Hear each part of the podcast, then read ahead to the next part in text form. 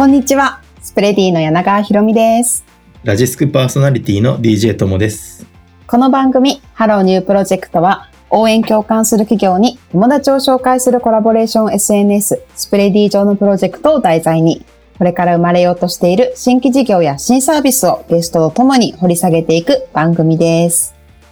前回から株式会社シェアウィズマーケティング部部長永井さんをお招きしておりますが、ともさん前回お聞きしてシェアウィズさんのサービスどうでしたか？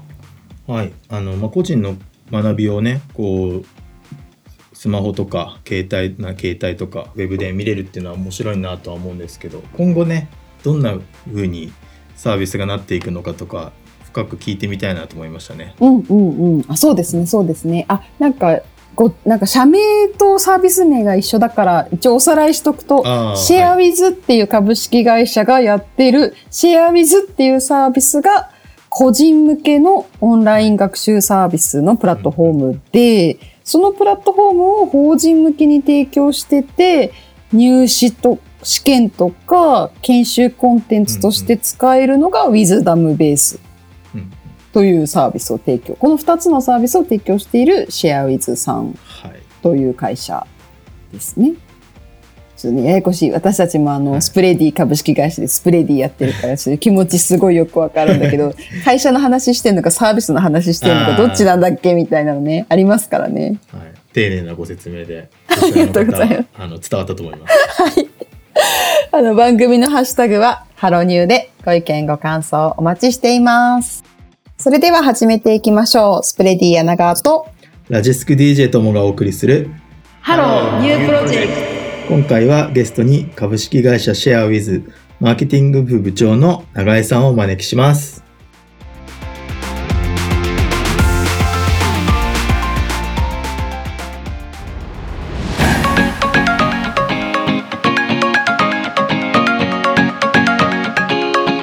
素人目であれですけど自動車の運転免許のあのテストとかも結構大変じゃないですか。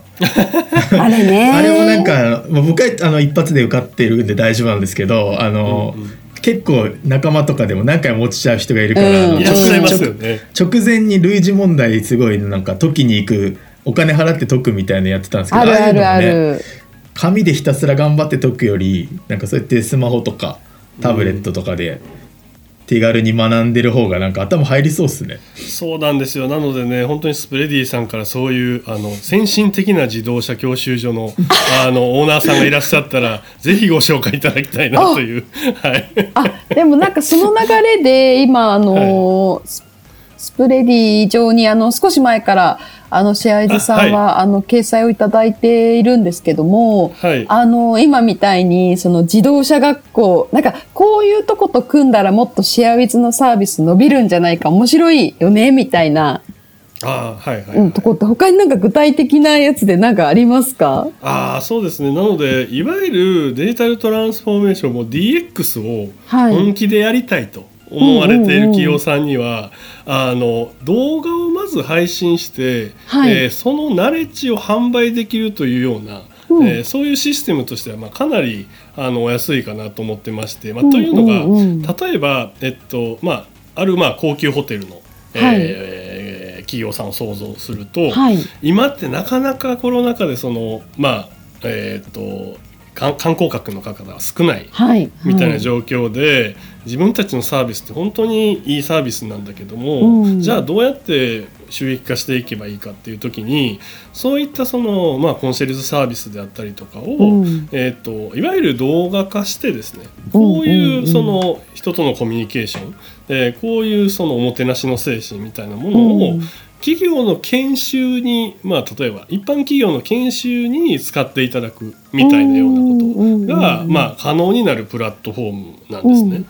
なのでもうまあがっつりそのメインの事業をあのやめちゃうっていうことはなかなか難しいと思うんですけど、うん。いわゆる新規事業として動画を使った、えー自社のそのナレッジをうん。その外に販売していくみたいなよううんな、そういうニーズをもしお持ちの,、まあ、あの業界のお客様であればかなりそのご活用いただけるのかなって。もちろんその、旅行業もそうですし、えー航空業界もそうかもしれないですし、えー百貨店さんとか、うんうんうん。えーっともしくはそういったまあ文化教室、まあ、ヨガとかのインストラクターの方もそうかもしれないんですけど、はいはいはい。はい。まあ、そういったさまざまそのオンラインシフトするうん。みたいなところのお手伝いを、えー、と我々のシステムでできるんじゃないかなとん。思っているのでうんうんうん。本当にその些細なそういう会話の中で実はこんなんできたらええのになみたいなお話の中に、はい。まあ、動画とか、まあ、それこそ、まあ、テストうん新しく資格を作ってみるみたいなお話が出てきたら、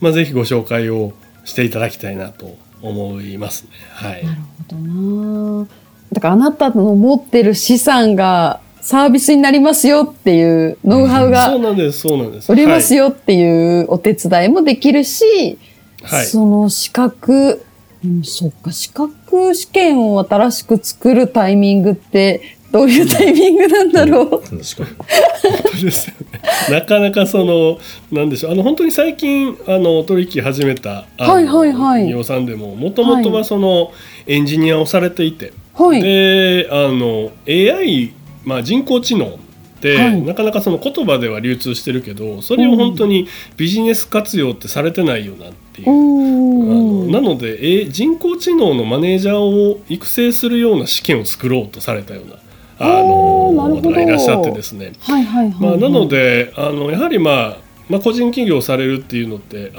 さまざ、まもちろん選択肢はあるかなと思うんですけど、うんうん。その今までの強みみたいなものをその、まあ、メインでもサブでも、まあ、うん。動画でそのいわゆるナレッジ化して、うんで、えー、ともちろんそのそれを販売していくのっていうのもあれば、はい。えー、とそういう人を養成するというか、はいはいたくさん作っていって社会課題を解決するみたいな。うんところでも、もちろんその、まあ、SDGs なのかもしれないし、えっとなんなんでしょう例えばセクシャルマイノリティなのかもしれないし、まあ、そういったところでうん、まあ、啓蒙も兼ねて、まあ、そういったあの試験うんを資格を作られるっていうのも、まあ、一つあるのかなと思いますね。でもそっか資格とか試験とかってやっぱなんかその、教育のための一つの手段というかそうんなか到達点を細かく作ることによって、みんながその資格を目指すことによってそもそも教育がされるっていう一つのソリューションなわけですよね、資格を取ることがゴールなわけじゃなくて。あまあそうなんです。本来まあそういったエコシステムの中で、まあうん。そのあのそういう資格を受ける方にとっては通過点ですしもちろんその公的なものとか国家資格みたいなものそれがないとできませんよ。仕事したらダメですよっていうような法律もあると思うんですけど、あくまでも、まあ、私本当に思うのが分かった気になっているというのが非常に多いなと個人的に思ってまして。うん。うんうんうんあの、まあ、さっきのエクセルの話もそうですはいけど、はい。分かった気になってるけどいざやってみるとあれ？なんどんな関数やったっけな？みたいな。うんうんうんうん。ただそれがまあエクセルのそれこそ認定資格みたいなもの。を、うんまあ、うん。オフィスのあオフィスのそういった試験の中でもううん。何回言われても分かるというような状態まで知識を底上げできていれば、うん。まああの実務でもそれは、えっと苦労しないでしょうし、うんうん。まあ、それが、まあ、オフィスソフトに限らずさまざ、まな、えーまあのな業務の中での知識ですよね。専門知識を、あのまあ、いかにその実践できるような形まで高めていくかっていうのはやはり試験というものが一つ、うんあうん。のキーになるんじゃないかなと。本当にあのこういったお仕事させていただいてるからかもしれないですけど、うん。まあかなり感じることは多いですね。はい、なるほどな。確かにな。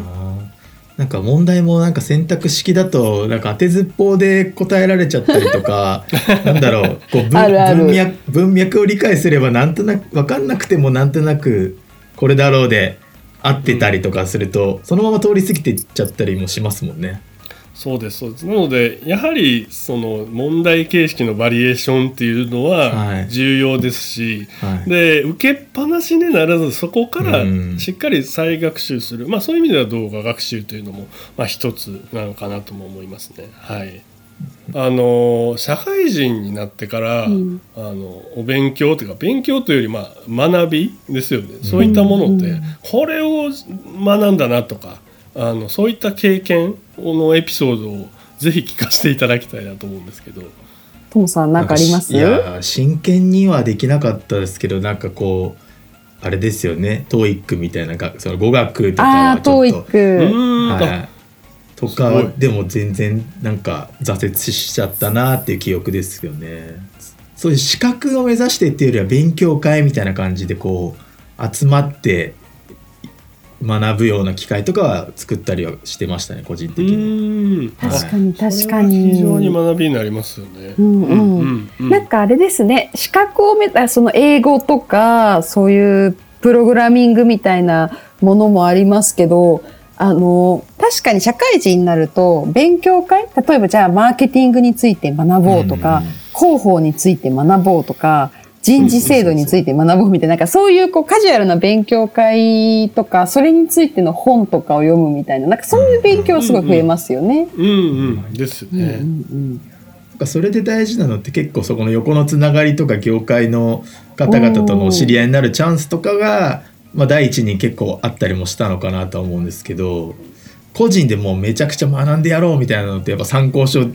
なんか買って読んだりとかそういうのになっちゃいますね。あうん。うん。でもなんか今ちょっとふと思ったんですけど、はい。なんかその、じゃあ広報勉強会とか、なんか人事勉強会みたいな、そういうその横のつながりの勉強会とかオンラインイベントってめちゃめちゃ行われてるじゃないですか。だけど、あ、オンラインイベント、結構コロナ前ってオフラインが多くて、それはなぜかっていうと横のつながりが欲しいから、そううん。対面で行われてたことがすごく多いと思うんですよね。で、そこのコンテンツってすごい宝じゃないですか。絶対毎回毎回いろんなノウハウが溜まってて、もしくは録画されない方がいい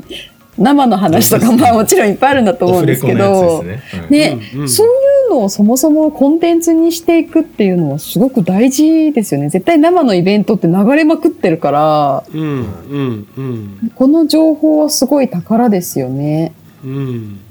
確かまあなんか生だからよかったねっていうのもあると思うんですよね。残んないから喋れたみたいなのもそそれはあると思うんで。絶対ある。そうなんですよね。そうなんですよ。あのなのでまさにお二人がお話しいただいたことって今、えー本とかイベントとかっていうう体験がベースのものがほとんどだと思うんですね、まあ、いわゆる日本人、はいはいはい。私も含めてなんですけどはい。このゴールデンウィークで例えば、うん。本は結構読んだけどじゃあうんオンラインの学習、まあ、仕事上っていうのは一旦置いといて、うん。うん。個人でじゃあオンラインのコンテンツって何かかったかっていうと恥ずかしながらこういう仕事してながら買ってなかったなと思ったんはいですね。はいはいはい。あの企業の研修とかでこの絵をオンラインで見ておいてくださいわこれオンラインは楽だな、えーいつでも見れるからいいなって言って見るっていうのはあると思うんですけど、はい。じゃあ個人のオンライン学習文化ってきっとまだそこまで成熟してないんじゃないかなっていうのが、はいはい。まあ、なのでお二人にわざわざお聞きしたっていうのといやでもそうだと思いますね。ううんんなのでちょっとこれはあの多分このポッドキャストが配信されてる時期にはいあのいわゆるシェアウィズの個人向けのサービスでもキうんャンペーンをしようかなと今企画しておりまして、はいはいはいはい。あの例えばそのシェアウィズで、まあ、一定金額ご購入いただいた方にはい。あのアマゾンのギフトポイントを1000円分プレゼントしますっていうのをやろうかなと思ってまして。はいはいはいはい。まあ、というのは、まあ、あの、まあ、梅雨の時期ですし、うんうんうん、その、まあ、本読まれる方っていうのは一定数いらっしゃると思うんですよ。例えば、はいアマゾンで、え買って。で、そういう方は、おそらくですけど、本を読まない方よりかは、オンライン学習にも興味を持っていただいてるんじゃないかなっていうか、うんうんうんうん、でも一歩踏み出せないというかわざわざきっかけがないとあのーいわゆるあのシェアリズにもあの覗きに来ていただけないだろうし、はい。でオンライン学習できるっていうこと自体も、うん例えば、うんうん。えー、と Java を勉強するためにプログラミング教室行かないといけないよねって思ってる方って結構いらっしゃるんじゃないかなと思うんですね。うん。なのでいやそれは実はあのこのセットコースで定額で、えっと、何百円で学べるものもあるんですよみたいなようなあの世界もあるしなのでさまざま実は学習の機会というか、えっとうん。形式もあるんですけどあの頭に想起されるものってきっと本とか勉強会とか、うん。そういうものを無意識にもう検索してらっしゃる方が多いんじゃないかなと思ってるんですよね。うんうんうんうんなんかそういう出版会社さんとかとのコラボみたいなこととかは今までやられてたことはないんですか？まさに今、はい、そういったものもあります。あのビジネス書でも有名な、うん。えー、と7つの習慣のあのフランコリン・コビーさんっていう方いわゆるオンライン動画を、まあ、シェアウィズでだけあの販売あのあさせていただいてるんですへけど7つの習慣ってまあすごい分厚いじゃないですか。うん。もうかなりあのボリューミーなあの私も好きですけどでもそれがうん。70分でオンライン講座で学べるとするへーとちょっと興味ございませんか？どうですかね？多分ちょっと本で買うにはあちょっとハードル高いなっていうようなものも、その世界観をオンライン動画で学べるとするとうん。あのまだ違うし、うん。でまあそのえっと、いわゆるえ導入は90秒。でうん。分かるみたいなような、まあ、そういうそのうなんて言うんでしょう。あの興味が少ない方でも、うん。えっと、学びに出会ってもらって、うんで、うんうん。興味度がたを高くした状態で、えっと学習サービスとしてご提供するような、まあ、流れがあを、まあ、どんどん作っていきたいなというかあのそういった文化がないので、まあ、そういうところからあの頑張っていきたいなとうんうんうん思っている、まあ今日この頃みたいな感じです。なるほどな。じゃあちょっとこれを聞いてる皆さんで、ちょっとご興味を、あの、ねシェアリズ持っていただいた方とか、最近オンラインで学習してないなっていう方は、ぜひ、そうですね。あの、はい。ぜひあの頭のどこかにあそうかオンライン学習っていう選択肢もあるんかっていう、うん。確かになかったかも、その選択肢。うんうん。そうなんです、まあうんうん。うん私も勉強会大好きなので。ですね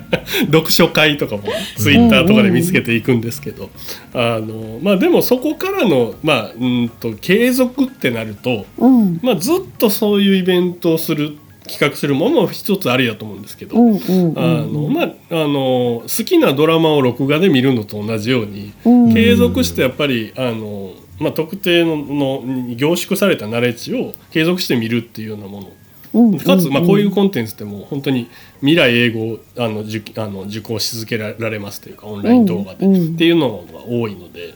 あのまさに色あせないあの、うん。学びをあの、まあ、自分ならではのじゃあ学びって何なんだろうなみたいなものもあのよく最近考えるんですけど、うん。そこを発見していただくのも社会人の楽しさの一つなんじゃないかなみたいな。ううんんいやありがとうございますあの学ぶ学びたいって人とやっぱ教えたいって人両方いると思うんでなんか両方にこうサービスがうまく届くか届いていけると素晴らしいんじゃないかなって。すごいともさんん言い言いまとめというか 聞いていて思いました。はい。まあなかなか教えたいって人は少ないとは思うんですけど中には、うん。あのいらっしゃると思うしこの人から話聞きたいって方いると思うんでそういう方をうまくなんか巻き込んでいくと素晴らしいんじゃないかなそうですね、はい、なのでスプレディさんの話にするとやっぱり自社のスター社員をもっとそのもちろん YouTuber にするっていう選択肢もあるんだと思いますけど、あのそういうナナレッジをど有料で販売していくっていうようなところもあると思うんです、なので、うんあの教えられる人ってやはりあの限られてると思思います。なので、えーっとまあ、その方もきっと教えながら学ぶというか私もたまたま最近、あの マーケティングの研修み研修講師みたいなものをやらせてもらう機会があったんですけど、はいはいはい。まず自分がすごい学びになりますよねその、うん教えていることってそのまま自分に返ってくるので、うんあのうんうん。それが自分でできてないことを言えないじゃないですか。はいはいはいははいい。確かに確かに。確かにそういうなんか社内勉強会とかそういうふうにやるときってうん。大体、まあ、やる方は小テストまで作るかもしれないですけどそこまでのハードルが高いと思うので、うん。やって終わりになっちゃったりとかなんか聞いた、聞いた気になってあそんなのがあるんだねぐらいで終わっちゃうところをうまくこうその動画プラステスト形式みたいなのはなんかいいのかなっていうのはすごく思いますね。そうですよね、はい。あのまさにそれを交互で、まあ、あのブランブレンドしていく反復してっていうか、というかうんあのライブでの、まあ、体験も重要ですし、まあ、でもそういった、まあ、各自が、えー、と好きな時に、まあ、選んで見れるみたいなような、えー、と環境をお作りする。でまあどうなんでしょう。皆さんも、まあ、ひろみさん特にあれじゃないですか。そのあの社員の方に研修する機会とかもきっとあるんじゃないかなと思うんですけど、はい、その時に割とやっぱりあの 自分の考えがまとまったりとか。はいはいはいはい、うん、でもしかするとこれって他の会社の人にも満足してもらえんじゃないかなみたいな。もしそういうその独自のそのなんていうんですか知識というか、はい、知見みたいなのがあのまあどっかでそのあこれかなって思うものはあのもしかすると新規事業の目になるんじゃないかなと思うんですよね。確かに確かに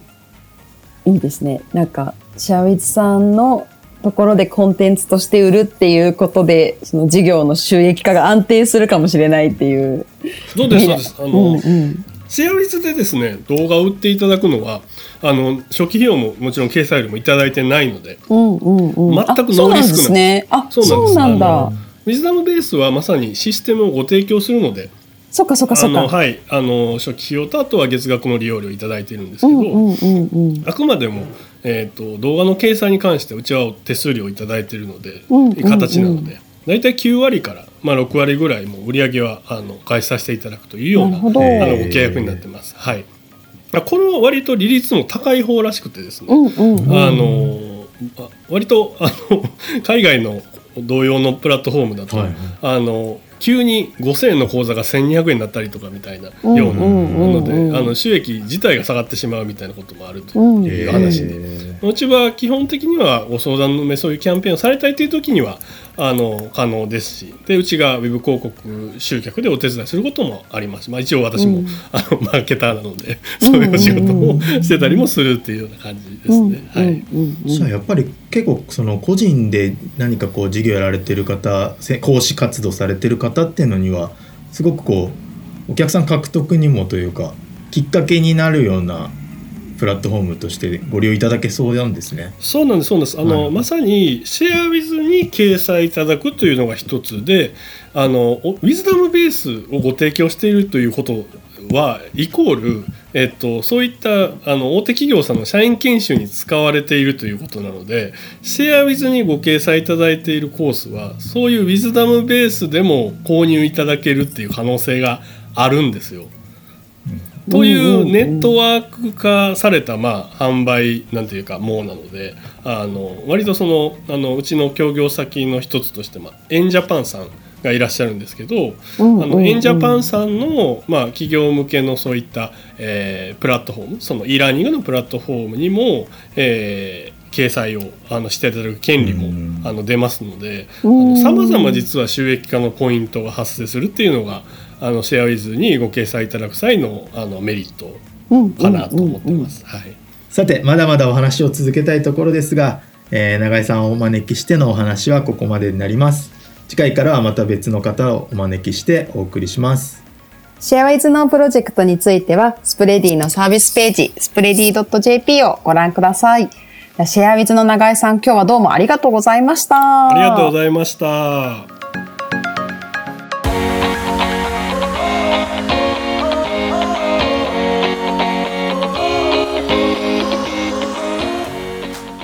さて、ここからは応援共感する企業に友達を紹介するコラボレーション SNS スプレディ上に掲載されているプロジェクトを紹介するホットプロジェクト。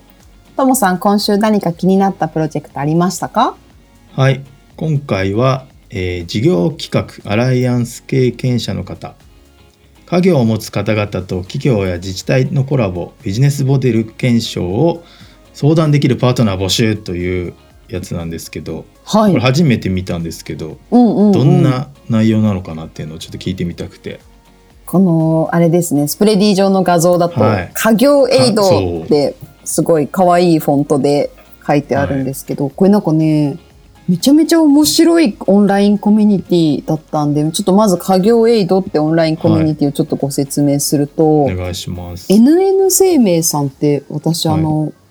恐縮ながらき初めて聞いたんですけど、うん、あの、オランダを本拠地としてるえっと、保険会社さん。えーはいはいはい。で、あの、全世界にある外資系の保険会社さんなんですけど、そこが、あの、スパークラボっていう、うえっ、と、まあ、これもあの、全世界 NN グループの中で新規事業を生み出す、イノベーションを生み出すぞっていうことをやっている。本当だから保険会社とか全く関係なく、うんえその NN グループっていう金融グループの中で、えっ、と、やっている新規事業、イノベーションの事業うん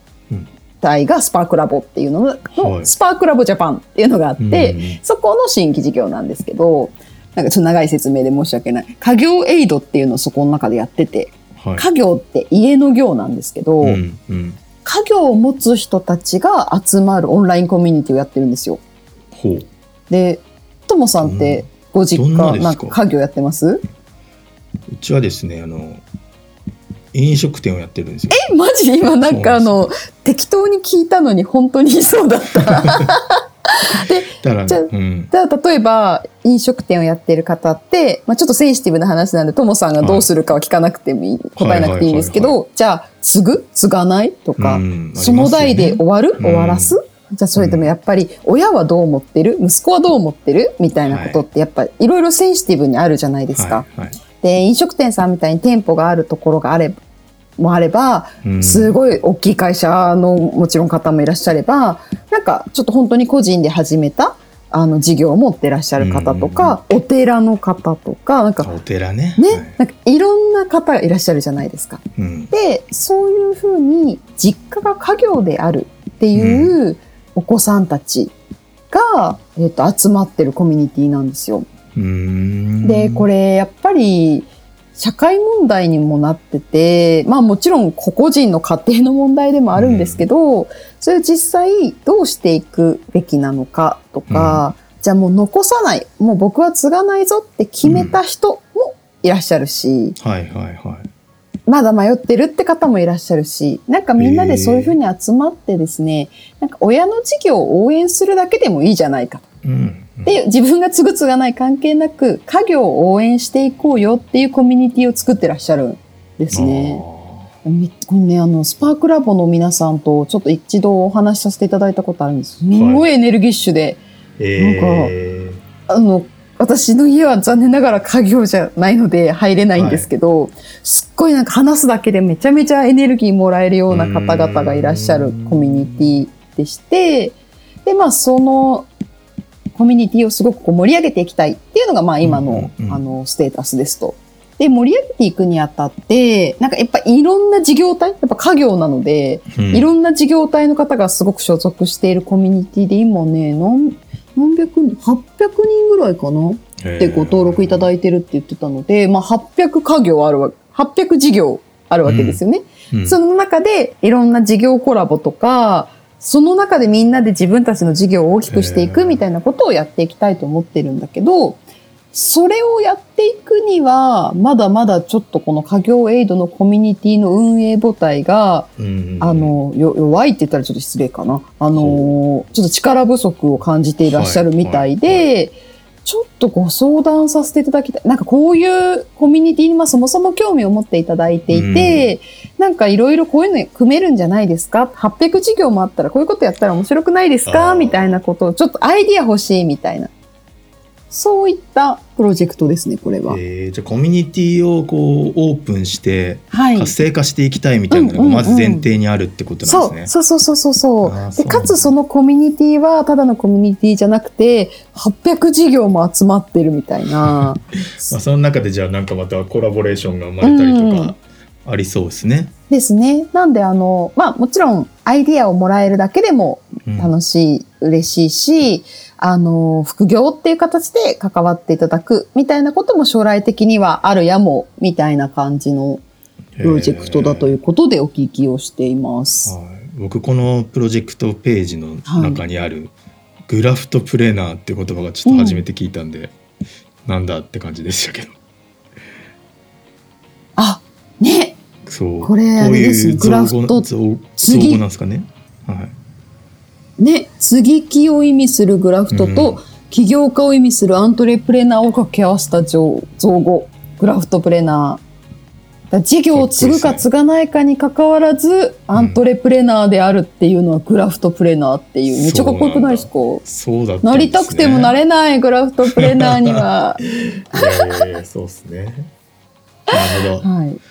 そんなところで、まあ、このコミュニティ自体に興味を持っていただいたら、家業エイドをちょっと調べていただくもよしですし、ちょっと関わりたいよみたいな方いらっしゃったら、ぜひ、あの、スプレディ上でこのプロジェクトを見てみてください。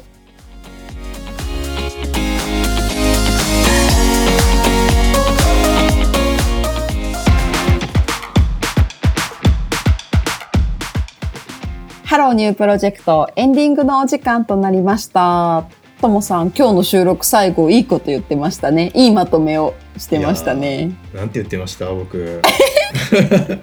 まあでもあのそうまその学びたい学びたいみたいなこ,、うん、とってうん、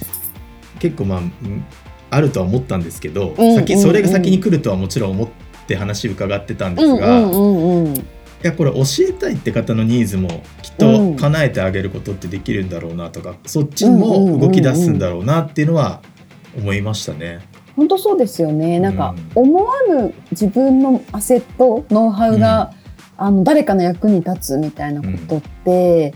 あるんだなと思って。まあ一般的に例えば英語とかプログラミングとか、なんかそういうみんなが学ぶ系のものは、まあ、はい。もうすで置いといて、一旦置いといてですけど、じゃあなんか、ともさんの、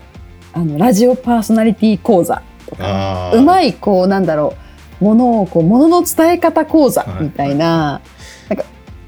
ちょっとニーズがあるかわかんないですけど、まなんかそういうね、自分たちが持ってる、個人のその、個人が持ってるスキルが誰かに売ることができる、誰かの役に立つことができるうん。みたいなことは、すなんかいろんなところでありそうですよはい。ね。だから難しいですけどねそのなんかいやファクトチェックっていう言葉でいいのか分かんないですけどそのその方が言ってることが本当なのかとかなんかーそういうのも通っちゃうとなると、はいはいはい。なんかまあ余計なものがいっぱい世の中に溢れちゃうっていうちょっとこうんうんうなんかまずい。いんじゃないかっていうのもちょっと思ったりもするけど確かに確かに。便利なのは間違いないじゃないですかこの人から教わりたいってものを教,、うん教われるっていうだからそういう,、んんん